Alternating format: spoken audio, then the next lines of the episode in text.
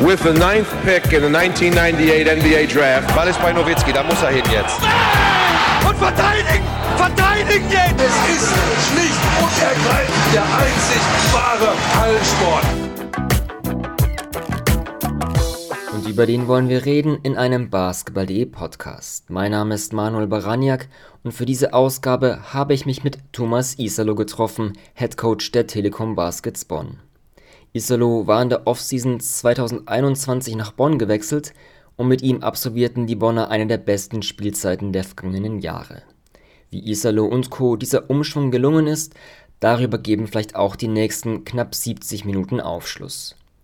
Wir sprechen über die Ideen von Thomas Isalo, seine Vorliebe für kleine Point Guards, warum er mittlerweile mehr Post-Ups nutzt, warum Ghost Screens so wertvoll sind und von welchen Trainern er beeinflusst worden ist. Isalo erklärt auch, warum man die Identität klein halten soll und warum es keine perfekte Vorbereitung gibt. Außerdem, warum in seinem Bruder Jonas etwas von Lance Stevenson steckt und was er von der englischen Schriftstellerin Sadie Smith für sich als Coach mitgenommen hat. Zwei Dinge noch, in den ersten sieben, acht Minuten hört man im Hintergrund noch etwas das Geräusch der Lüftung, glaube ich, ist es. Das verschwindet dann aber. Und das Interview war auf Deutsch geplant. Isalo wechselt aber auch immer wieder ins Englische, um sich besser auszudrücken. Also nicht wundern, wenn ich mit einer Anschlussfrage dann wieder ins Deutsche wechsle. Und nun gute Unterhaltung bei Thinking Basketball mit Telekom Baskets Head Coach Thomas Isalo. Thomas, als wir uns das letzte Mal unterhalten haben, da warst du noch Head Coach in Kreilsheim und du hast nicht nur Trainerlegenden wie Bobby Knight oder Aito zitiert, sondern auch ähm, Jack White von den White Stripes und den chinesischen Militärstrategen Sun Tzu. Deswegen würde ich auch das Gespräch gerne mit einem Zitat beginnen auf Englisch. Every possible art form has already been explored. All that's left is to deconstruct and play with the pieces. Was hältst du von dem Zitat? What do you think? Um, first of all, I think that uh, in the development path of, of any coach, it's uh, very, very important that there's not only like the daily work and trying to get better at the daily work, but also trying to expand understanding of, of general things of human nature, psychology or systems understanding, and these are some some great ways to uh, find also different combinations of things that were already present. And if we, we talk about that in, for example, basketball context, uh, there's nothing new under the sun, the way that I understand it. Mm-hmm. But uh, but there's a lot of things that are coming back trends, cyclical trends that come back, and, and it's really the combinations of those things that haven't been seen before. Mm-hmm. And that's what I understand with the deconstructing and then, then reconstructing them. And maybe to add a flavor to them with, for example, with the new age skill sets mm-hmm. of the players or a better understanding. Mm-hmm. So, in basketball context, I think that you can create a lot from some, from stuff that's been around but maybe hasn't been pursued to yeah. the maximum or that hasn't been able to fulfill the full potential because the players skills weren't for example ready for that yet. Ja, ja. Ja, also du hast direkt schon auf Basketball geantwortet. Das wäre auch dann meine Frage gewesen, ob man das Zitat auch auf Basketball übertragen kann. Ähm, wenn ich mit Trainern gesprochen habe, oftmals sagen auch manche mit einem Augenzwinkern, sie klauen, alle Coaches klauen voneinander, steal from each other. Ähm, man kann auch sagen, inspirieren lassen. Von welchem Trainer hast du dich denn zuletzt inspirieren lassen oder hast was geklaut? Oh, es sind zu viele Trainer. uh, ich, kann, ich kann sagen, dass von, von Anfang an haben wir es auch so gemacht und, und ich denke, jeder Coach macht das so. Und das, das bedeutet auch Entwicklung für den ganzen Sport. Mhm. Ein Coach sieht, dass etwas funktioniert, äh, zum Beispiel gegen eine besondere Verteidigungsvariante, dann äh, probieren auch andere Coaches das zu machen. Aber aber für mich zum Beispiel, wir haben die, die gleiche ähm, Terminology von 2009, wenn Gordon Herbert war mein Coach in Finnland. Okay. Und ich habe noch ganz viel von dieser Terminologie von diesem Jahr. Und Also was, was Playcalls oder was im Training einfach? ja, Zum Beispiel die äh, Playcall-Struktur Okay. oder äh, Concepts, Ja. die Namen für die Concepts Ja. zum Beispiel und die, die äh, äh, ist das große Ganze auch, dass, dass man kann eine eigene äh, Sprache Mhm. haben, so dass wir, wir sprechen hier Telekom Baskets äh, und in einer anderen Mannschaft sprechen die ein, ein andere Ja. äh, Language. Ja. Ähm, Das ist ein Teil. Äh, Dann natürlich, es gibt, äh, wenn, wenn ich bin, äh, ich war vor meiner Zeit, wenn ich war in Deutschland, war ich auch ein Expert in, im Fernsehen Mhm. als ein äh, Kommentator Ja. für, für NBA-Spiele und, und war sehr begeistert über die Art und Weise, äh, die San Antonio Sp- Spurs haben gespielt in, in Finals 2013 und 2014 und habe gedacht, dass das ist der, das ist der Spielstil, das ich, ich denke, will, äh, ist etwas, das ist für mich sieht, sieht richtig aus. Aber ich hatte keine Werkzeuge. Äh, wenn ich äh, war zum ersten Mal ein Head Coach in Finnland zu diesem Zeitpunkt und ich hatte ein, eine klare Idee, aber kein, keine Werkzeuge, das zu, äh, an der Feld so zu kommunizieren Mhm. zu den Spielern. Und das war die erste Hurdle Ja. sozusagen. Und dann bin ich ähm, nach Deutschland gekommen und ich war sehr, sehr überzeugt äh, mit, mit die Spielstil von Brose Bamberg und äh, Coach Trinchieri. Mhm. Äh, die hatten ein super System mit viel äh, Pick and Rolls, Guard Guard Pick and Rolls, Mhm. aber auch, auch verschiedene Pops, Short Rolls, Deep Rolls, äh, aber äh, über allem die, die Driving Kick Game Mhm. Von Spielern wie Stranix Ja. zum Beispiel war super und, ich habe es, äh, es war ein, ein sehr starkes Kollektiv und, und wir haben äh, sehr viel von dieser Mannschaft und dieser Ideologie gestohlen und dann in Karlsheim äh, dann in, in der Pro A gespielt. Es war zwei Mannschaften mit fast gleichem Playbook, uns und Chemnitz mit Rodrigo. und Ja. äh, und äh, es war ganz lustig und auch Barnach. Ja. Also da waren drei Ja. Mannschaften mehr oder weniger mit gleichem Spielstil und, und Ja. wir, äh, beide, Chemnitz und wir, waren auch sehr erfolgreich Mhm. in der Offensivspiel und, und äh, haben auch, waren in Kontakt schon dann mit Rodrigo Mhm. und danach auch. Und jetzt ist es ganz, ganz äh, so spannend, dass wir sind beide so, äh, jetzt haben wir die gleiche Konkurrenz hier Ja. in, in äh, Bundesliga. Ja, schön. Niveau.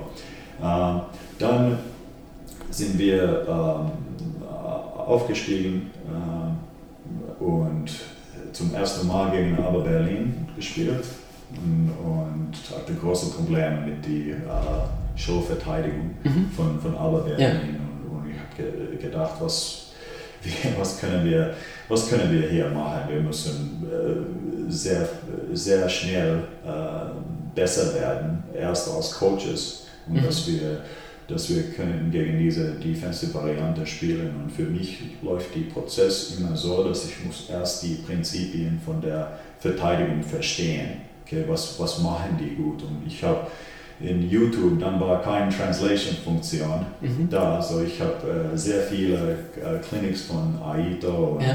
und auch Pedro Martinez Ja. äh, von, von Manresa äh, angeschaut und so selbst translated Okay. von Spanien zu Englisch und ich, ich kenne kein, kein Spanien, so es, es war sehr langsam und sehr intensiv Prozess, aber ich habe sehr viel gelernt Ja. auch und, und das hat, hat viel geholfen und, und das, äh, danach haben wir auch in diese Richtung in unsere Verteidigung gegangen. So wir waren äh, zuerst ganz konservativ mit uns und da war auch ein, ich war sehr beeindruckt von, von der ersten Jahr mit, äh, von Pedro Calles mit äh, Rasta Fechta, Ja. wie die haben gespielt und, und dann, äh, ich denke, ich habe das auch in der früheren Interview gesagt, dass die, die haben so dictated Ja.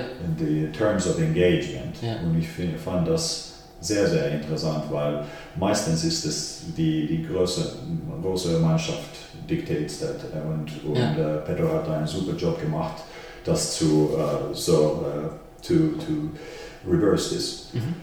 Und äh, ja, dann, dann kam auch die äh, Zeit, wo ich habe viel studiert, die Stil von Pedro Martinez, die Methodologie, äh, wie, wie er trainiert. ähm, und, und das, war, äh, das war dann die nächste so Schritt in meine Entwicklung oder die Entwicklung von, von unserem äh, System. Aber dann kommt auch ein, ein Zeitpunkt, wo du siehst, dass, okay, wir sind, wir, was wir machen, wir sind, ich äh, will nicht sagen so, äh, wir wollen nicht die, die Beste sein, äh, dass wir, wir machen, äh, we don't want to be the best at what we do, we want to be the only ones Okay. to do it. Ja. äh, auf, auf Englisch. Und, und das bedeutet für mich, dass es kommt ein Zeitpunkt, wo du musst auch deinen eigenen Weg gehen. Und du kannst nicht mehr äh, von äh, others, you can't Ja. steal anymore, aber du musst, du musst finden, äh, so äh, to find, uh, let's say, very solutions to to um, issues or challenges that you are facing on a daily basis against the teams. Mm-hmm. Und ich denke, dann geht es in deine eigene Richtung mehr und mehr. Und das sehen wir, dass jedes Jahr spielen wir mehr ähm, äh, unique äh, Stil von, von Basketball, das mehr logisch ist für, für meistens für mich, weil das ist eine Sache, dass wir nicht äh, ganz oft sprechen über das to convince the team to play a certain way, the coach must also be very convinced that this is the right way to Ja, do it. ja. Otherwise, you won't be able to convince Ja. the players. Und ich denke, jedes Jahr sind wir ein bisschen mehr, mehr uh, in sync or, Mhm. or more logical, the, the whole. Ja, jetzt sprichst du an, ihr wollt nicht die Besten sein, sondern am besten die Einzigen, die etwas tun, have a unique style. Ähm, die Frage, die ich jetzt stelle, ist vielleicht für dich persönlich, ähm, ich weiß nicht, aber du wirst ja auch Feedback von anderen Coaches erhalten haben, die vielleicht dann auch sagen, Thomas, was du jetzt mit Bonn gespielt hast, das finde ich sehr interessant, vielleicht will ich da auch was nehmen. Deswegen, wo denkst du, hast du vielleicht mit Bonn oder auch schon vorher mit Kralsheim vielleicht die BBL beeinflusst, dass andere Trainer vielleicht von euch was klauen? Ah, Ich denke, es kommt äh, zurück zu der ersten Frage. Wir haben ähm, verschiedene Konzepten oder Teilen von, von anderen Mannschaften und Coaches äh, so gestohlen und dann es so neu organisiert für unser Stil. Und wir haben es auch mit einem, äh, mit einem sehr hohen Tempo gemischt Ja, und, und mit einer äh, Kombination von, von ähm, logischer Struktur und dann diese sehr harte Arbeit an der Basketballfeld. Und ich denke, das ist äh, nicht so oft, dass du siehst Mannschaften, die sind sehr gut organisiert und auch kämpfen sehr hart. Und ich denke, da kann ähm, äh, generally you can use like four corners or a matrix in my opinion about the teams that they are either well organized or not that well organized and this is obviously not a you know binary thing but everybody's on a some sort of like a uh, on that spectrum somewhere. And the other one is then the competitiveness of the team. If they are a competitive team and if they really compete and get after it or they're not. And we would like to be in the in the right corner of this matrix, Yeah, yeah. combining the highly competitive and highly uh, structured team, and those are the most dangerous teams, in my opinion. Um, when you have a very organized team, uh, it is difficult to beat, but you can, in my assessment, you can beat them by out competing them and not allowing them to do what they do every day in practice ja, and if you play. against a very competitive team uh, that's not that well structured. Uh, you can have them running around like headless chicken if you are organized and can match their competitiveness, and that will lead to a lot of frustration from the other from the other team. The the fourth uh, one doesn't really exist in BBL, Yeah. where the level of coaching is very high, that the Yeah. teams aren't competitive or they're and they're not structured.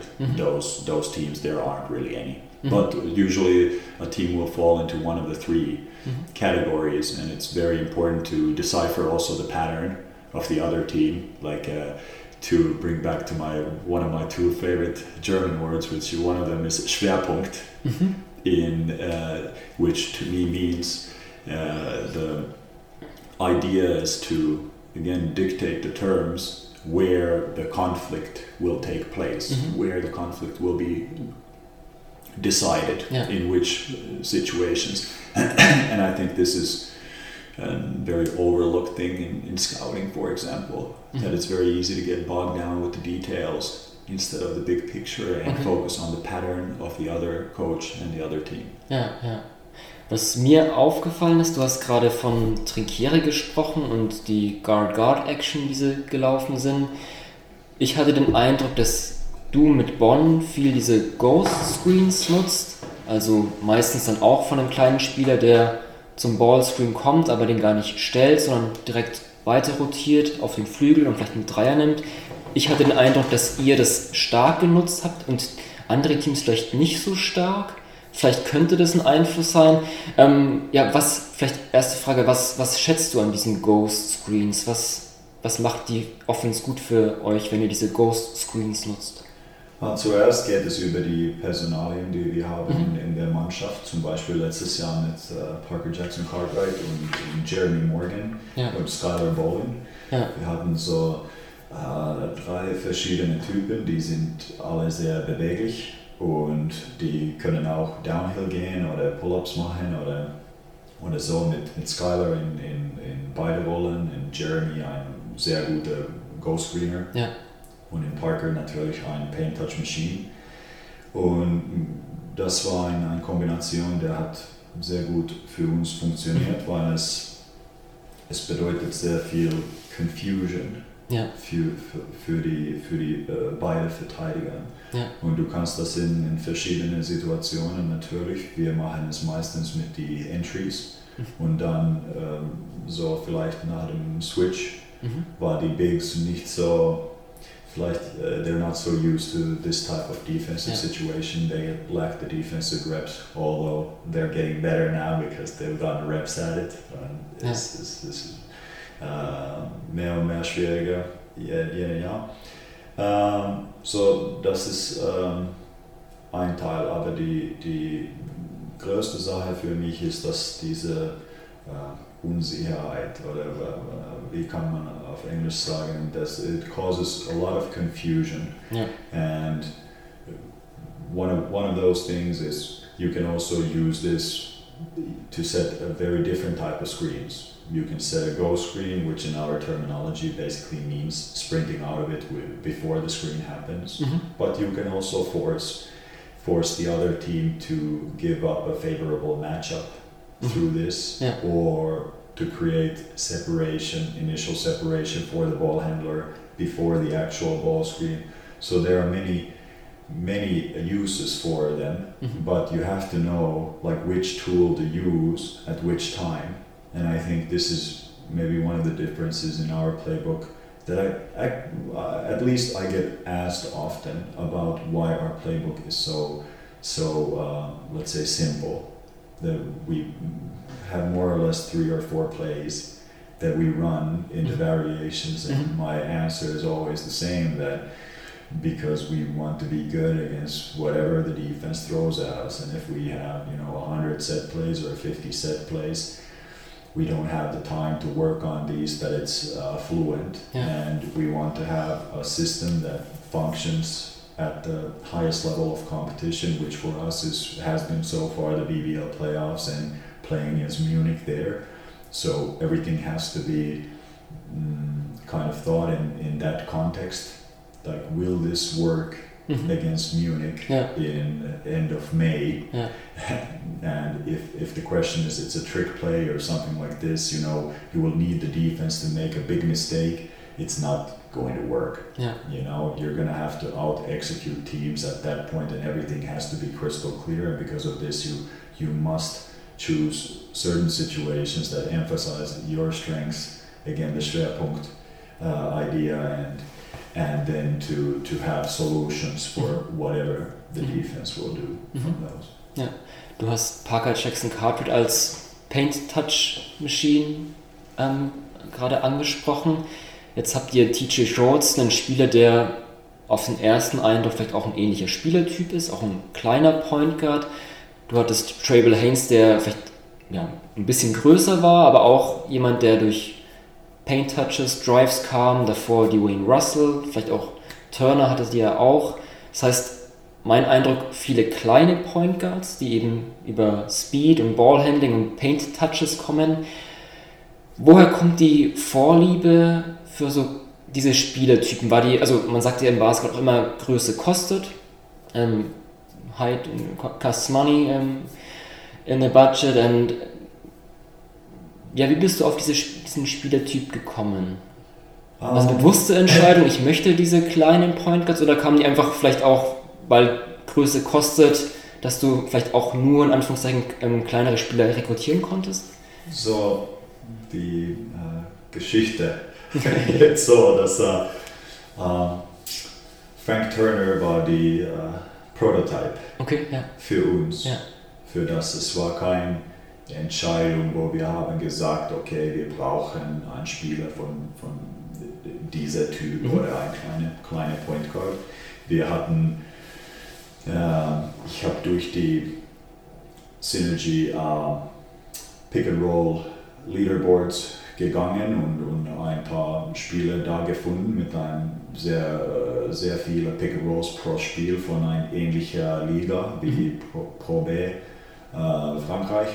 Dann, wo, wo äh, Frank hatte eine gute Saison für Adabloa, die jetzt in, in äh, Pro A spielen, der erste französische Liga.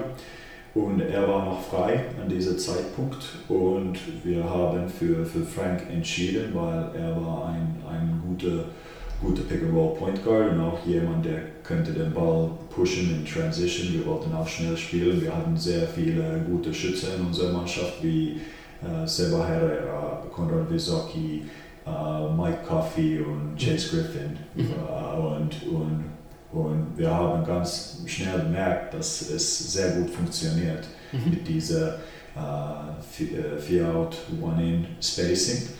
Und äh, danach haben wir nächstes Jahr mit, mit Joe Lawson auch etwas gefunden, dass es funktioniert noch besser mit einem Pick-and-Pop 5.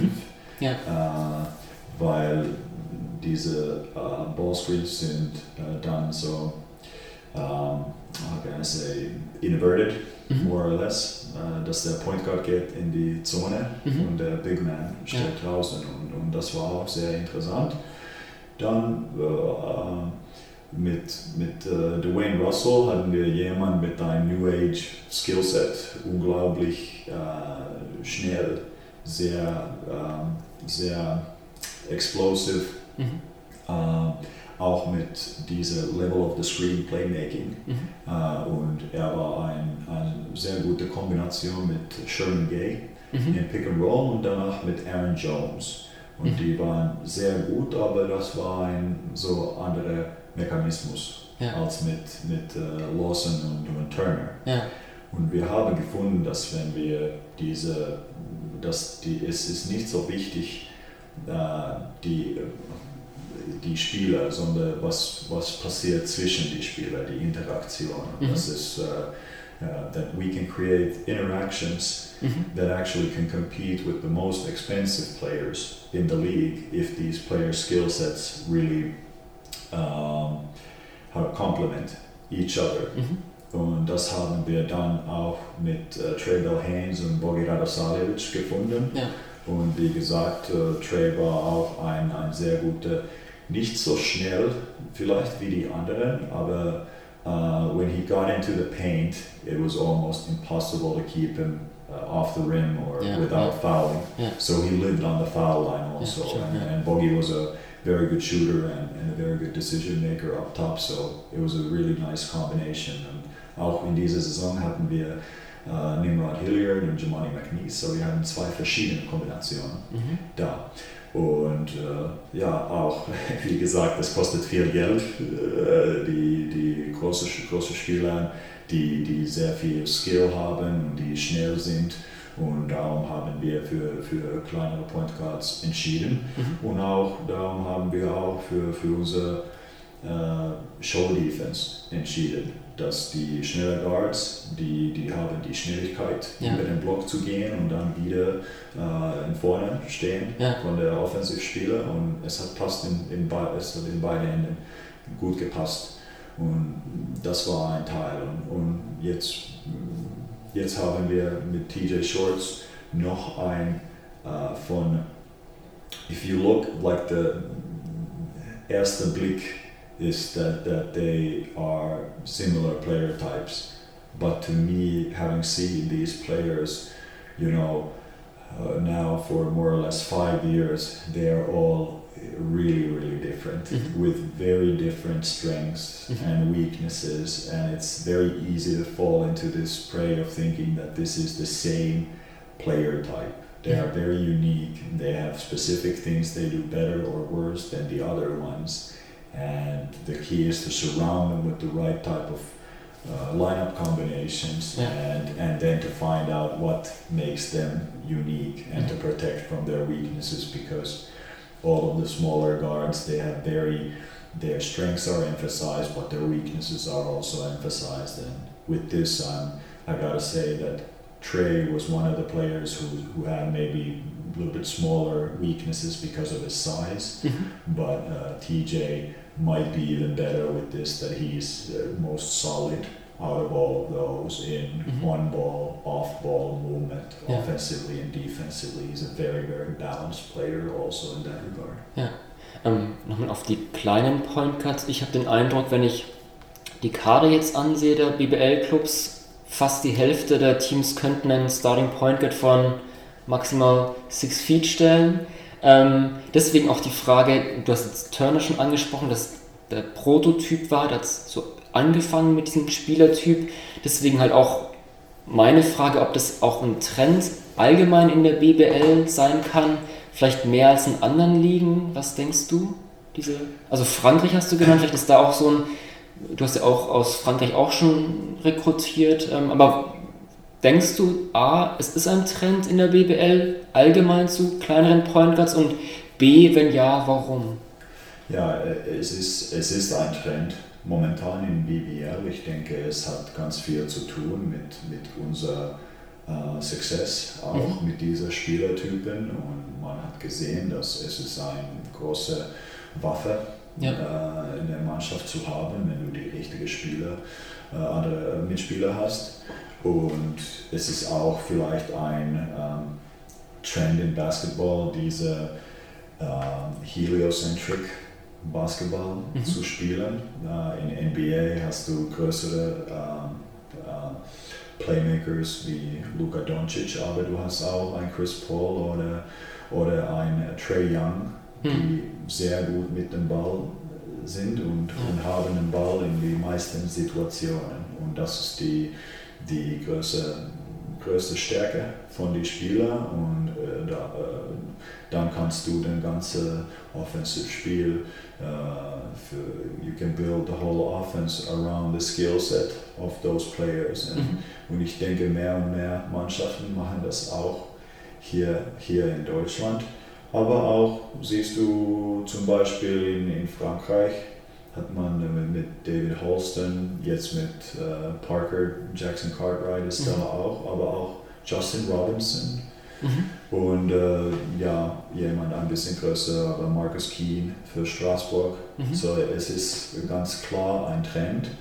Ähm, die schwierige Sache mit, die Spieler, mit diesen Spielern ist, es ist sehr schwierig, äh, äh, zwei dieser Typen in der Mannschaft zu Ja. haben. Das ist auch in der, in der NBA so. Ja. Man sieht, dass es, äh, wenn du hast zwei äh, Ball-Dominant äh, Players, ganz oft geht die äh, Efficiency von der Offense runter und nicht, nicht äh, höher. Zum Beispiel, man hat das schon mit Miami Heat in 2011 gesehen, wenn die waren besser in, in Offense ohne Dwayne Wade, nur mit LeBron. Wenn die haben zusammengespielt, waren die schlechter in Offense als nur mit LeBron. Äh, das war auch die Sache in Houston mit Chris Paul und James Harden. Die waren unglaublich gut mit Harden, sehr gut mit Chris Paul, aber wenn die waren da zusammen, die Skillsets sind nicht komplementär, Ja, ja. weil die beide brauchen den Ball, Ja. effektiv zu sein. Und das ist, ich denke, für die viele Mannschaften die schwierigste Frage. Okay, wir haben einen, Starting Point Guard zum Beispiel für 30 Minuten. Aber wer finden wir für diese 10 Minuten, der kann äh, mit, mit äh, diese Starting Point Guard spielen, aber auch ohne und dass der Offense läuft. Und das, das ist eine ein Frage, da gibt es keine so eine äh, einfache Antwort. Ja. Weil wenn du hast zwei von diesen Spielern, dann spielst du der andere 15, andere 25 Minuten und, und dann ist es schwierig, die zusammen zu spielen. Wir hatten diese gleiche Situation mit Trey Bell Haynes und Nimrod Hilliard und wir haben eine ganz klare Entscheidung gemacht, dass wir spielen dann Trey Bell Haynes 28 Minuten und Hilliard 12 Minuten und, und äh, das war so unsere Entscheidung, aber die beste Kombination war mit Trey Bell Haynes als ein Point Guard und dann Tim Coleman als diese quasi Point Guard zu spielen Ja. und, und dann war, könnten die sehr gut zusammen auch spielen. Aber Ja. es, es gibt keine einfache Antwort. Ja. Jetzt Beim Kader der vergangenen Saison mag manch einer vielleicht gesagt haben, hm, hinter PGC, da kommt ja kein echter Point Guard. Jetzt könnte man natürlich diskutieren, was ein True Point Guard ist. Jetzt habt ihr mit Skylar Bowen einen Spieler gehabt, der dann auch die Eins gespielt hat, teilweise auch Carsten Tada. Bei Bowen finde ich interessant, da ist mein Eindruck, dass er auch vielleicht mehr Stärken Off-Ball hat vielleicht als Werfer. Jetzt so ein bisschen mit Seba Herrera, ähm, auch ein Spieler, den man nicht als Point Guard bezeichnen würde, der vielleicht auch, ich fand den Kralsam war auch offscreen eine gute Option für euch. Kann da Seba Herrera so ein bisschen die Rolle einnehmen von Bolan, der so auch Ballhandling übernimmt, obwohl er auch Offball ein starker Spieler ist? Ja, ich denke zuerst muss man, na, muss man definieren, was man, äh, was man äh, bedeutet, wenn man sagt Point Guard. Ja. Zum Beispiel ist James Harden ein Point Guard. Ja, weil er ein High Pick and Roll Machine ist. Und, und äh, er war nicht ein Point Guard früher in seiner Karriere. Ich denke, wenn Manu Ginobili jetzt ins NBA kommt, ist er ein, ein äh, Ball-Dominant Point Guard. Äh, ist Luka Doncic ein Point Guard. Es geht mehr über, äh, können die von, von äh, Ballscreens kreieren, äh, können die die Offense Unsere Offense ist sehr einfach. Fast jeder kann es organisieren. Also, es ist nicht so schwierig, aber, aber die sind die zwei Sachen. Und dann der, der dritte ist, was ist die, die Verteidigungsrolle oder Position. Und da war zum Beispiel Skylar Bolin sehr gut mit beiden äh, Aufbaupositionen Ja. gegen Point Guards und gegen auch Zweier wie, wie Jalen Brown zum Beispiel. Er hat einen super Job in Playoffs gegen Jalen Brown gemacht. Und, und dann äh, geht es über die Frage, ob, es, ob die Kreation, ob es äh, gut genug ist mit dieser Spieler. Wie gesagt, die sind mehr Off-Ball orientiert. Äh, und ja, äh, es ist keine, keine einfache Frage, aber ich denke, wir haben immer ein, eine Lösung gefunden und für uns ist es eine, ist es eine äh, Stärke, also äh, verschiedene Spielertypen zu haben, auch in dieser Rolle, weil das bedeutet, dass Ja. es sehr schwierig mit dem gleichen Verteidigungsvariant effektiv gegen beide zu sein. Ja. Und das hat auch, wie früher, wie gesagt, schon zum Beispiel mit dieser Rolling oder Popping Big, Shooting, ähm, Playmaker oder Downhill Playmaker, dass du hast verschiedene Kombinationen und dass du findest, okay, was, was ist gegen diese Verteidigungsvariante sehr gut und natürlich muss man dann äh, die äh, must have the ability to guard his position. Ja, and that's uh, obviously a key in, in modern basketball. Ja. Du hast gerade auch die Serie gegen München oder wie funktioniert ähm, euer Team Ende Mai gegen ein Team wie Bayern? Die Playoff-Serie gegen München fand ich auch interessant. Teilweise hatte ich das Gefühl, dass da auch viel so Mismatch-Hunting war, weil wirklich viel Post-up gesucht wurde. Ähm, bei euch fällt mir Javante Hawkins ein, Tyson Ward, auch sogar Jeremy Morgan, je nachdem, gegen welchen Guard von München, wie Andy Obst zum Beispiel, auch Schischko, glaube ich. Ähm, das Zitat am Anfang mit dem, es war schon alles da, aber spricht ja auch dafür, dass wieder Trends kommen. Ist das Post-up für dich relevanter, wichtiger geworden als früher? Uh, ja, weil ich denke, ich, ich war, ich, uh, I wasn't able to coach it very well at the beginning of my career. Okay, yeah. I was much more, I made a conscious decision to focus on learning the ins and outs of, of ball screen play. Mm-hmm. And yeah. I think we've, we've been able to do this at a, at a quite a high level. Um, the challenge was that um, we reached a certain level with our ball screen offense that teams were, for whatever reason, for uh, they were they were hesitant to play any type of ball screen defense against it, and mm-hmm. rather to give up a mismatch yeah. in switching yeah. uh, or open shots with the under yeah. than to give us uh, allow us to have team reactions mm-hmm. and this obviously speaks that we did something very right when teams do this and because of this first of all the coaching staff had to get better at punishing these situations but uh, we we see the trend with the small point guards but there's another trend that there are teams like Munich and Chemnitz that are going in, in opposite direction, and Yeah. their uh, their strengths are with the size and length and mobility and athleticism of the players. And against those teams, it's very very difficult to create advantages through the let's say actions like pick and roll actions, and you have to be ready to take advantage of certain mismatches, and obviously against a team that's a, uh, top EuroLeague level defense in Europe, where you know in consecutive years Barcelona and. Milano Yeah. struggle to score against, you know, in the 60s. Yeah. You're not going to score a lot, Mhm. so you have to be extremely specific in what you are doing. Everybody has to be on the same page, and you must basically have all the options open. Okay, how do we punish this, and that the players are ready for this. But I think it's just a natural evolution Mhm. of, of the pick and roll game and the, the interactions becoming more and more deadlier.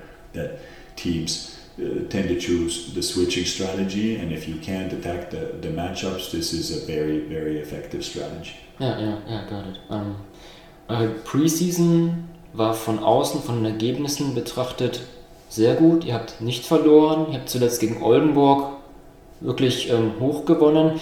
Als Coach weiß ich, achte man jetzt auch nicht so sehr auf Sieg und Niederlage, sondern auf die tägliche Verbesserung. Ich denke mal vor allem in der Preseason, aber trotzdem, wie nah am Optimum war eure Preseason nach deinen Vorstellungen? Ähm, schwierig zu sagen. Ich denke, wir wissen mehr in äh, ein paar Wochen.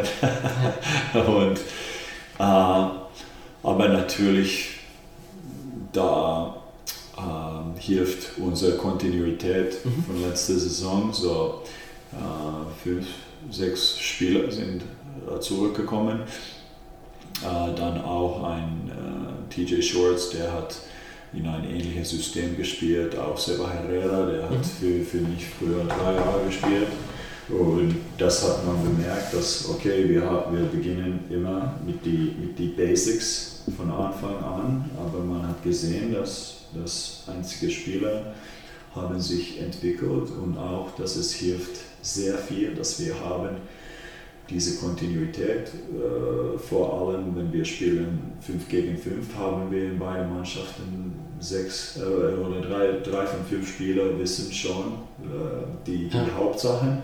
dann können wir fokussieren an die, zum Beispiel an die zwei, die uh, so they're not so used to doing those things. Mhm. Und, und das hilft natürlich äh, am Anfang. Dann der zweite Sache ist, dass wir hatten fast jede Kader für die ganze Vorbereitung. Nur Leon Kratzer war äh, am Anfang war mit der Nationalmannschaft. Ja. Und dann in der letzten Testspiel äh, fehlte äh, Seba Herrera und Michael Kessens, aber andere, Mannschaft, äh, andere Spiele haben wir mit dem vollen Kader gespielt. Und mhm. das hat auch viel mit dem mit dem Resultat zu tun. Mhm. Aber wie, wie gesagt, es, es geht mehr über die, die Leistung und die Entwicklung von der Mannschaft als die Resultat. Ja. Und, und ich bin 100% sicher, wir haben, die, wir haben so in die richtige Richtung gegangen, in die, in die Vorbereitung. Aber, aber es gibt kein perfektes äh, Vorbereitung. Und manchmal ist es besser, wenn du viele Herausforderungen mhm. schon früh hat, mhm. äh, hattest und, und dann, dann kannst du, ist es, gibt es mehr diese Sense of Urgency. Ja. Und, und, es war ein, ein Thema für uns, das haben wir genug äh, Difficulties in der Vorbereitung ja. gesehen. Und, ja. und äh, ja, äh, momentan ist es äh, schwierig zu sagen, aber es, es, hat auch viel zu tun, dass wir haben gute Basketball schon an diesem Zeitpunkt gespielt. Mhm. Interessant, was du sagst. Ähm, Andrea Trinchieri hat auf der Pressekonferenz der Bayern gesagt, ähm, um ihn zu zitieren, I love difficult preseason. If the preseason is easy, I'll make it difficult. Genau so. Ja, ja, ja, genau so. Das, äh, äh, so muss es sein auch und darum ist er ein, ein super Trainer und sehr erfolgreich, weil ähm, die ganze Idee ist, dass die, wir, wir brauchen mehr Difficulties im Training als mhm. in die Spiele. Mhm. Und wenn es anders ist, dann wird es große Probleme in, in, die, in die Spiele. Und es ist nicht, nicht einfach, wenn der Mannschaft spielt, spielt gut, da kommt die, uh, die Sense of Urgency uh, goes out of the window ja. und man kann diese uh, Idee haben, dass okay, so, so läuft es. Mhm. Aber, aber die Saison ist immer eine ganz komplett neue Sache und, und es gibt kein, there's no room for anybody to relax. Mhm. Ja. Zwei Themen habe ich noch. Ähm, weißt du, was am Samstag, 5. November um 20.30 Uhr ist? Ich habe eine ganz äh, gute Idee. was denkst du? Ist das das Spiel gegen Heidelberg? Genau, ja. ja. Gegen deinen Bruder dann. Ähm, als wir uns damals unterhalten haben zu deiner Kralsheimer Zeit, hast du auch erzählt, ähm, wie ihr aufgewachsen seid, wie ihr beide Spieler und Coaches wurde ich habe mich auch daran erinnert, ähm, als Kind hast du erzählt, hattet ihr auch, als du, glaube ich, in eine neue Schule gegangen bist, auch so Rollenspiele vor dem Training und da wurde immer ausgemacht, wer Jordan, wer Pippen, wer Horace Grant, wer John Paxson war. Du meintest, du warst meistens Pippen. Hat dann, also dein Bruder ist natürlich jünger, vielleicht war er jetzt nicht in der, aber wenn ihr auch so Rollenspiele hattet, hatte dein Bruder auch eine bestimmte Chicago Bulls Rollenspieler, der er war? Nein, weil das war in der, ich war in der dritten Klasse ja. und dann war Jonas so fünf oder okay. sechs Jahre alt und hat oder kein Basketball gespielt. Das war zu, zu früh, aber Jonas war ein besonderer äh, Nachwuchsspieler. Er war ein Leading Scorer in, in NBBL, finnische NBBL und auch, ich denke, JBBL, äh, als diese Power Guard mit einem sehr guten Wurf und mhm. ein, ein starker Körper und, mhm. und äh, auch ein sehr physischer Spielstil, weil er hat, mhm. äh, er hat gegen ich und mich und meine Freunde gespielt. Die waren drei, vier Jahre älter als, ja. als er. So. Abherzung. Ja, er war, er war ein, ein schwer zu sagen, wer er war. Aber er hat ein sehr guter Floater Game zum Beispiel. Ah, ja, ein ja. Pull-Up Game. Ja. Okay, ja. Ähm, War ein sehr moderner Spieler. nee, nicht James Harden, aber bulliger Guard. Nee. Ähm, Lance Stevenson, maybe. I hope not with the with the antiques and the Ja, glowing ja, and the, Spielspieler. ähm, was, was zeichnet für dich einen, einen guten Assistant Coach allgemein aus? Ist es der Assistant Coach, der das, was der Head Coach möchte, so gut wie möglich umsetzt? Oder ist es vielleicht auch jemand, der dem Head Coach mal Kontra gibt und ihm eine andere Perspektive aufzeigt? Äh, beide. Ähm, so, zuerst muss man jemandem 100% vertrauen, dass nicht, nicht nur mit die, die Basketball-Sachen, so dass, dass er, er versteht die System und wie wir, wie unsere Idee von Basketball, sondern auch menschlich. Ähm, dass, äh, dass äh, du weißt immer, dass der andere oder der Co-Trainer auch den the best of the team always has in his mind. Uh, those are that's the the first quality. Um, then second one that um, that they take stuff off the plate Mhm. from the head coach. Mhm. So um, head coaching is a very holistic profession, I would say. Mhm.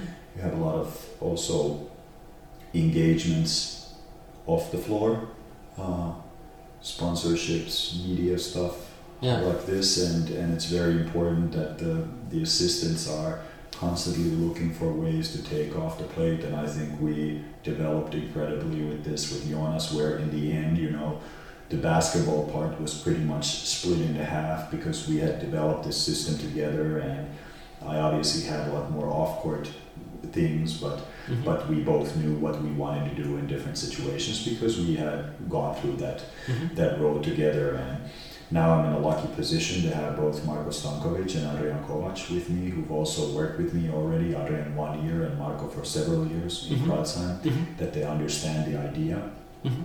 but they must also act as uh, as a person who has the balls also to say I don't think this is a good idea Yeah. or that to when they see something that they are not afraid to express their opinions even if I say no that's ridiculous you know Mhm. why would you say this they have to defend this point and and they have to be hard workers and uh, this is one of the things that I, I believe is the difference between head coaching and, and being an assistant coach is that head coaching for me is about intensity. Mhm. It's you are responsible for the identity of the team and like oftentimes you say okay the co- the team looks like the coach is a mirror image of the coach. I somewhat agree with this but the coach can never have a bad day. He the head coach must bring it every day Yeah. in practice in games and must push the group. And this is very taxing. You must be ready for confrontations for conflicts you uh, with with uh, everybody you must stick out for your team you're also like in the spotlight for good and for bad Yeah. but the underneath this all and, and this is one of the tragedies of team sport that it's becoming more and more collective but the individual is celebrated more and more Mhm. and this is a, it's a difficult dynamic you Mhm. know because the same thing happens with players and coaches Yeah. last year you could see that Parker was in the spotlight, I was in the spotlight, then Hawk was in the spotlight.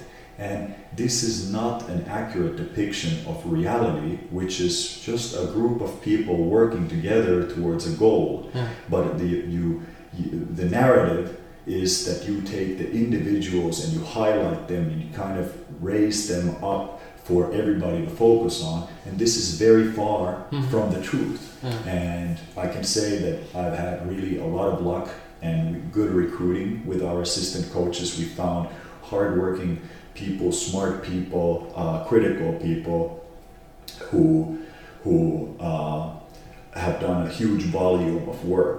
Mhm. And that's what I think being assistant coach, it's it's an incredible volume of work. Like when we started with Jonas in Kratzheim, before this with this Vesaverka, there were only two of us. And Jonas would do scouting, he would do strength and conditioning. He would do even rehab Yeah. with the players Okay. outside of the time. And I would do player development. I would do analysis and everything like this. And we worked a lot, and I noticed that this was, you know, I was burning the candle from from both ends. And now I noticed that I'm a better coach when I focus on the intensity and I, I really trust my assistant coaches to bring me the necessary information. I try to, you know, do the essentials, but they are working enormous hours in the background to again take stuff off my plate, and Mhm. it's really a team effort. It's not uh, like a one-man show, which is which it looks like in Yeah. the game situations. Uh-huh. But even with us, you know, I think we've been somewhat, you know, uh, let's say um, trailblazers in this way that we have also started to divide the duties during the game. So, for example, Jonas, the last two years, was handling the substitutions, Okay. uh, and those are uh, most of the time pre-planned substitutions Yeah. because we, again, going back to the lineup ideas, that we know what, what we have, and I have then an idea, and it, Mhm. it frees up bandwidth from Mhm. me, and we have a second assistant, which was, you know, Adrian last year, is making down notes and observations about what is happening on the field, so Mhm. we can have also not just my second favorite word in German, with his finger which is Fingerspitzengefühl, but also we have some data Yeah. what is going on in the game, and we try to combine these things and to divide it. But uh, that I think is a is a topic that do- doesn't get discussed a lot, and it's Mhm. also one thing that you must, as a head coach, kind of find a way to manage, uh, because we know that last year's success wasn't about. Parker, it wasn't about Hawk, it wasn't about me, it was what happened with everybody and Yeah. what happened between us on a daily basis. And Yeah. It's a very different, uh, let's say, narrative from the one that's being pushed by the media to Mm. sell a product, which I also understand. Mhm. But it makes our job more difficult. Ja. Vielleicht könnte man nicht den Award Head Coach des Jahres vergeben, sondern Coaching Staff of the Year. Genau so, zum Beispiel. Ich fand ja. auch interessant, glaube ich, Spanien war es nicht auch so, dass dann auch Scariolo mal sich zurückgenommen hat und dass ein Assistant Coach die Defensive Calls gemacht hat, weil sie ja auch sehr Ja, das ist variabel ein mit gutes Zone Beispiel, ja. und ja. Ähm, Es ist zu viel Information und zu, zu große cognitive load für eine Person. Und es, es macht keinen Sinn in meiner Meinung. Aber, aber es war so für, für eine lange Zeit und es, du, du brauchst Leute, die wollen es anders machen. Und dann sehen die vielleicht auch andere Coaching-Styles, okay, vielleicht ist das etwas, das wir, wir machen äh, wollen. Und das sieht man auch im Training jetzt. Man, viele Mannschaften haben so einen Player Development Specialist auch dabei. Es ist schon in, in, Ja. in, in der Trainingsprozess ist es äh, ganz, ganz äh, oft sieht man das. Vielleicht noch kurz dann zu diesem Spiel gegen Heidelberg und deinem Bruder. Jetzt war drei Jahre dein Assistant Coach. Du hast ihn früher auch, glaube ich, in deiner Jugend auch mal trainiert, wobei das ja auch noch jetzt lange zurück ist. Deswegen wird er bestimmt auch von dir beeinflusst worden sein. Ähm, du hast gerade auch angesprochen in der Pro A, wie dann Kreilsheim und Chemnitz die Playbooks so gleich waren. Ähm, jetzt kannst du natürlich jetzt auch nichts verraten über Heidelberg und das wäre auch eine Frage für Jonas natürlich, aber vielleicht ein Punkt, was denkst du, was könnte man dann bei Heidelberg auch sehen, ähm, spielerisch, weil ihr beide vielleicht irgendwie die gleiche Idee vom Basketball habt? Gibt es was, was du denkst, okay, das wird er auf jeden Fall mitnehmen und vielleicht auf der anderen Seite etwas, was er anders machen wird, weil er vielleicht in, in seiner Art jetzt als Head Coach was anders machen möchte? Kannst du da zwei, jeweils einen Punkt nennen? Well, I, I don't want to, you know, talk for, for Jonas or, or their team, but I'm sure they will be very competitive in the upcoming season. Um, sure that they will have a clear structure which will emphasize the strengths of the players and the, the they will play as a collective and compete very hard. They will be strong both defensively, offensively, and rebounding wise. And I think these are the the big picture things. It's easy to think about um, idea of basketball in terms of the, the systems or the sets Yeah. uh, a team runs, but those are those are there because uh, the players you have continuity with them. They have also experience from these sets, but also as a coach, you know that there's only a certain amount of defenses uh, you can play against these, and you know Yeah. exactly what will happen in those. So it's also something that that is like a anti-fragile as a coach to use uh, let's say similar type of actions from year to year because you have to basically get better Yeah. in in coaching those and Yeah. executing them and and every time you see a different variant it actually makes you stronger in the long run because mm-hmm. you develop uh, immunity Yeah. if we take a virus analogy to it that it might hurt you the first time mm-hmm. but after this you're stronger because mm-hmm. there's one less way to do this and i think this is big with the with the idea of basketball and i think they will be very coherent. The team will play hard and those are they're really the most important things. And they're the things that we talk about that you know it's very important to keep your identity small.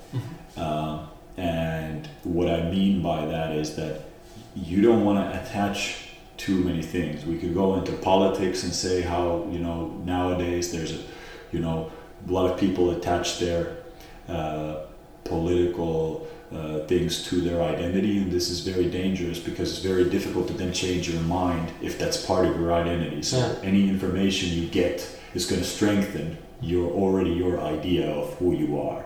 So you must keep your identity small and for us, this means that what are the constants? What are like the first principles of, of, of uh, successful basketball? And first of all, it's like you must have a, like, let's, we were talking about trends earlier. We could, like, these are the trends. Basketball will not be getting any slower, okay? Yeah. If you look at game tape from the 60s, 70s, 80s, 90s, 2010s, 20s, eh, 10 years back, it looks like jogging. Okay? And then you go nowadays, so you know, okay, 10 years from now, this will look like jogging. So it's going to get faster, okay? Uh, the work rate of the players is not going to go down. You can look at Liverpool from two years ago, and then you can look at the hardest working team in the Premier League in the 90s, and it's like night and day. There are players jogging, so the work rate is not going to go backwards. The players are going to be more and more as demanded from the players in terms of the work rate. And the third thing that will keep evolving is the level of collective organization. So, for sure, the game is not going to become more and more, let's say, individualistic or, or le- worse organized. So, the level of organization is going to keep going up all of the time because these are trends you see with every invasion sport. And part of it is because the players are better. They're faster, stronger, taller, more skilled. So they open up even more possibilities. They're way smarter. They're way more committed than my generation, you know, to the craft, hmm. which is where I think Kobe Bryant has had the biggest influence. Then he made it cool to be a basketball nerd and to, to not not to deal with it like that uh, that it's cool to not you know uh, give everything you have, but that it's cool to invest and to master something, to be a real craftsman. And I think these are the three things: the speed, the work rate, uh, and then the third one was uh, the collective side. To have these three things, and I think those things are going to be pushed forward, and that's the big idea of the game, and that's what also like our identity really consists of. And that's what i mean to come back to it with keeping the identity small you know that you can have similar playbooks but it can be very different what the identity is. And you must be very careful not to attach too many things. Like for example it would have been very easy for me uh, to say hey we're great at pick and roll let's stay only with this like in the interview two years ago with you who said we do everything through the pick and roll Yeah. but if that's my identity, that we only do pick and roll, what about then when the defense switches? Okay? And we are banging our head against the wall mm-hmm. and not coming up with a better solution because we say, okay, that's something not for us. Mm-hmm. You know? What's for us is to find more efficient ways and more elegant solutions to the problems we face on, a, on a weekly or daily basis. Mhm. Ja, got it, great. So, ähm, äh, zum, zum Schluss, ähm, ich habe mit einem Zitat begonnen. Ich möchte gerne mit dem Zitat auch schließen. Ähm, und zwar, äh, The coach doesn't need to know the first thing about what's being coached. All the coach needs is a gift of playing around with people's mind. Uh, I disagree with this. Okay. I don't know where this Ähm, where this is du, hast, äh, du hast mir, wir haben ähm, beim letzten Mal auch über äh, The Inner Game of Tennis gesprochen, dass du Mhm. das auch schon mal Spielern gegeben Ja. hast und du hast mir mal dann auch einen Podcast ähm, geschickt, den ich auch jetzt im Vorlauf des Gesprächs jetzt auch nochmal angehört habe und da spricht eben äh, Michael Lewis, äh, der den Podcast macht, ähm, also mit dem Timothy Galway, der, den, den, der Autor von The Inner Game of Tennis und zumindest Lewis kommt zu der Conclusion, was ich eben gerade gesagt habe, aber du widersprichst da. Yes, it's a, it's a uh, radical simplification, which Yeah, is an true. example of why it's very dangerous to do uh, popular science and take complex topics and to simplify them, because you come to at, at some point you you break the the I think the quote which is often credited to Albert Einstein, the which goes something like uh, you must simplify as much as possible, but not beyond that. Something like this, Yeah. okay? But this is the same thing. It's a, I think it's a misunderstanding for for uh, practical purposes, uh, similar to the Malcolm Gladwell 10,000 hour rule, which completely misinterprets the whole uh, research from K. Uh, K. Anders Ericsson Mhm. uh, about uh, deliberate practice, uh, which replaces the quality of the practice with the quantity of the practice, which is a huge misunderstanding. But but in a, in a similar way, I don't think it's a either or proposition. All I know is that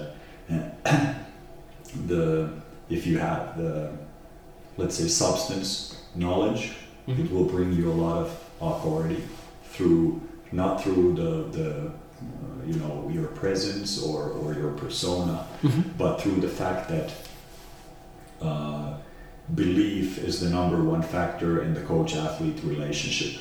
And uh, if, if there's no belief, there's nothing, you know? And in that regard, the quote is right Mhm. that you, you cannot, if the players don't believe that you know what you're doing, it will be very hard to play some type of mind games with the players. I don't know what that means, but but uh, uh, to play some some type of mind games with the players because they will notice that you don't know your shit, and this uh, this will always end up very bad. Yeah. At least at, at our level, and uh, uh, at the same time, if if you have a lot of substance knowledge but don't have the the presence to or are not able to communicate it in a way that the, the players feel uh, comfortable with that, it's also not going to work because it doesn't matter what the coach knows, uh, because the coach,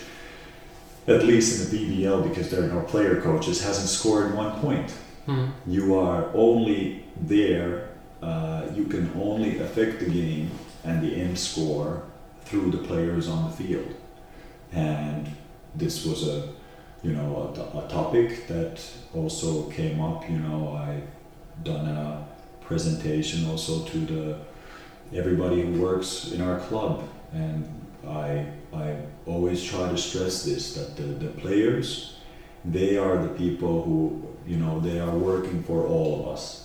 And our job is to try to help them reach a result because they're the only ones who can put the ball in the basket or stop the opposition from doing this. Mhm. And all the other, everybody else here is just there to help them function as a collective uh, better than they would without us. You know, and this is ultimately the job of the coach. That the coach is, you know, only valuable in so much that he, he can help the the team play better together than they would without him or her in that position. And so, I think it's a it's a gross simplification, and, and uh, this is uh, very complex Yeah. uh, profession, I would say, and it's one of the reasons why I, I really love this. Love the coaching job overall is that it's such a, let's say, a, it has everything in it, and you can learn. You can learn from from all different spaces, and and uh, for example, the inner game of tennis is an, is an excellent book, and um, funny you should mention this quote because I'm rereading right now Moneyball from 2005, which I read 2006 uh, the previous time, and now Okay. when I'm reading it after 16 years, I was back then I had just made it to the national team as a player, a very different person than I was back then, and when I listen to those things now, it, it's like uh, a very different experience than back then. Yeah. and uh, so a lot has changed and, and um, I would say that's uh, what keeps me interested also in this job that there's many many levels and, and dimensions to it. Ja, ja, ich gebe dir recht, dass das Zitat, also vor allem auch für den Head Coach, du hast ja auch angeschnitten, was ein Head Coach alles tun muss oder wie er im Spotlight auch steht und welche Aufgaben er hat. Ähm, aber vielleicht die wirklich letzte Frage, äh, wenn es jetzt wirklich so sein würde und, und es geht gar nicht darum, was man coacht, also dass du jetzt ein Basketballtrainer bist, vielleicht ähm, dahingehend die Frage, gibt es einen Sport oder vielleicht auch einen Bereich abseits des Sports, wo du gerne mal coachen wollen würdest? Vielleicht für eine Woche Praktikum, irgend, also an, entweder andere Sportarten oder zumal du ja auch jemand bist, der sich von vielen anderen Dingen abseits des Basketballs ähm, inspirieren lässt. Gibt es da einen Bereich, der dich interessieren würde zu coachen? Hmm, it's a good question. Um, you never know how long you're to be in this profession. That's the, the nature of it. It's the sports generally is about what have you done for me lately. So you know, never know what the future will will bring with it. Um, one of the things that I'm I'm uh, trying to also develop on the side is to improve my own coaching process and my understanding of, of systems and, and complex systems in that. Uh, um, in, in any type of level, you know, the body is a complex system. We view a team as a complex system. you can view even the BBL as a complex system. Yeah. And uh, that's one thing that I've been studying. Obviously, my expertise, uh, I think my expertise, there is none. so there is only very, very shallow knowledge of that. But it's still enough to to stimulate thinking within the basketball realm. And I thought about this question because as a when I was a, a, a kid, around ten years old, I figured uh, I would be either the president of Finland, which later on, for some reason, it did not happen, uh, and, or the second one was to become a teacher, and and I I thought about at some point that why not work with uh, kids that are actually motivated and want to do something and teach that. Yeah. And I I don't think that you know I really chose basketball in so much that basketball chose me. It's my uh, if you ask my wife, she's uh, incredibly frustrated that I can turn any subject into a conversation about basketball. So whatever we are discussing, I can see the parallels to coaching or basketball. And these are the two things that have since 2014 been on my mind for 8 years all the time and I everything I do it always comes back to okay, how can this, you know, how can you coach better like this? How can you coach basketball better like this? How can you play basketball better like this? So those are the two dimensions that I'm trying to improve and, and uh, to develop a deeper understanding of the game of basketball and what it really means, what it consists of, the first principles, but also the same with coaching. And with coaching, obviously, if you uh, you know deeply understand coaching, you can take it into different realms. You will need obviously assistance because you need the Yeah. substance knowledge. You know, if you drop me off in a handball team or or uh, football team. I would know what to teach them. I would probably know how to structure things if, if there were you know right people around. Yeah. But to understand what are really the things that matter in this, that would demand a lot of lot of um, uh, studying, and even then, it's very difficult to study something if you don't first have this deep passion or desire that is almost like consuming that you are you know that you want to know better you want to understand better and uh, um, it's uh, we've been talking about the quotes but one quote I uh, that has lasted with me from this summer is by uh, English author Zadie Smith who she said that uh, you know committing to writing is like uh, committing to a, a or like a, what was it uh, like uh, relinquishing yourself to a lifelong sadness that comes with never being satisfied. Hmm. and this is how I kind of view coaching that there's always more and basketball that there's always more you can have and you will never truly be satisfied but the, and that's why you must have a burning desire underneath you know to keep pushing to, to do this thing even though you feel like you're never going to reach what you feel like you could reach Yeah. but this is also the the force that's pushing at least me forward and maybe you can see this in some games in, uh, in the interactions Yeah. you know there Ja, great. Ähm, dann hoffe ich, du wirst nicht Präsident von Finnland, weil das heißt, dass du noch lange coachen wirst. Thomas, vielen Dank für deine Zeit und ja, viel Erfolg für die Saison. Danke auch. Es war, es war sehr schön und, und äh, alles Gute für die neue Saison. Danke.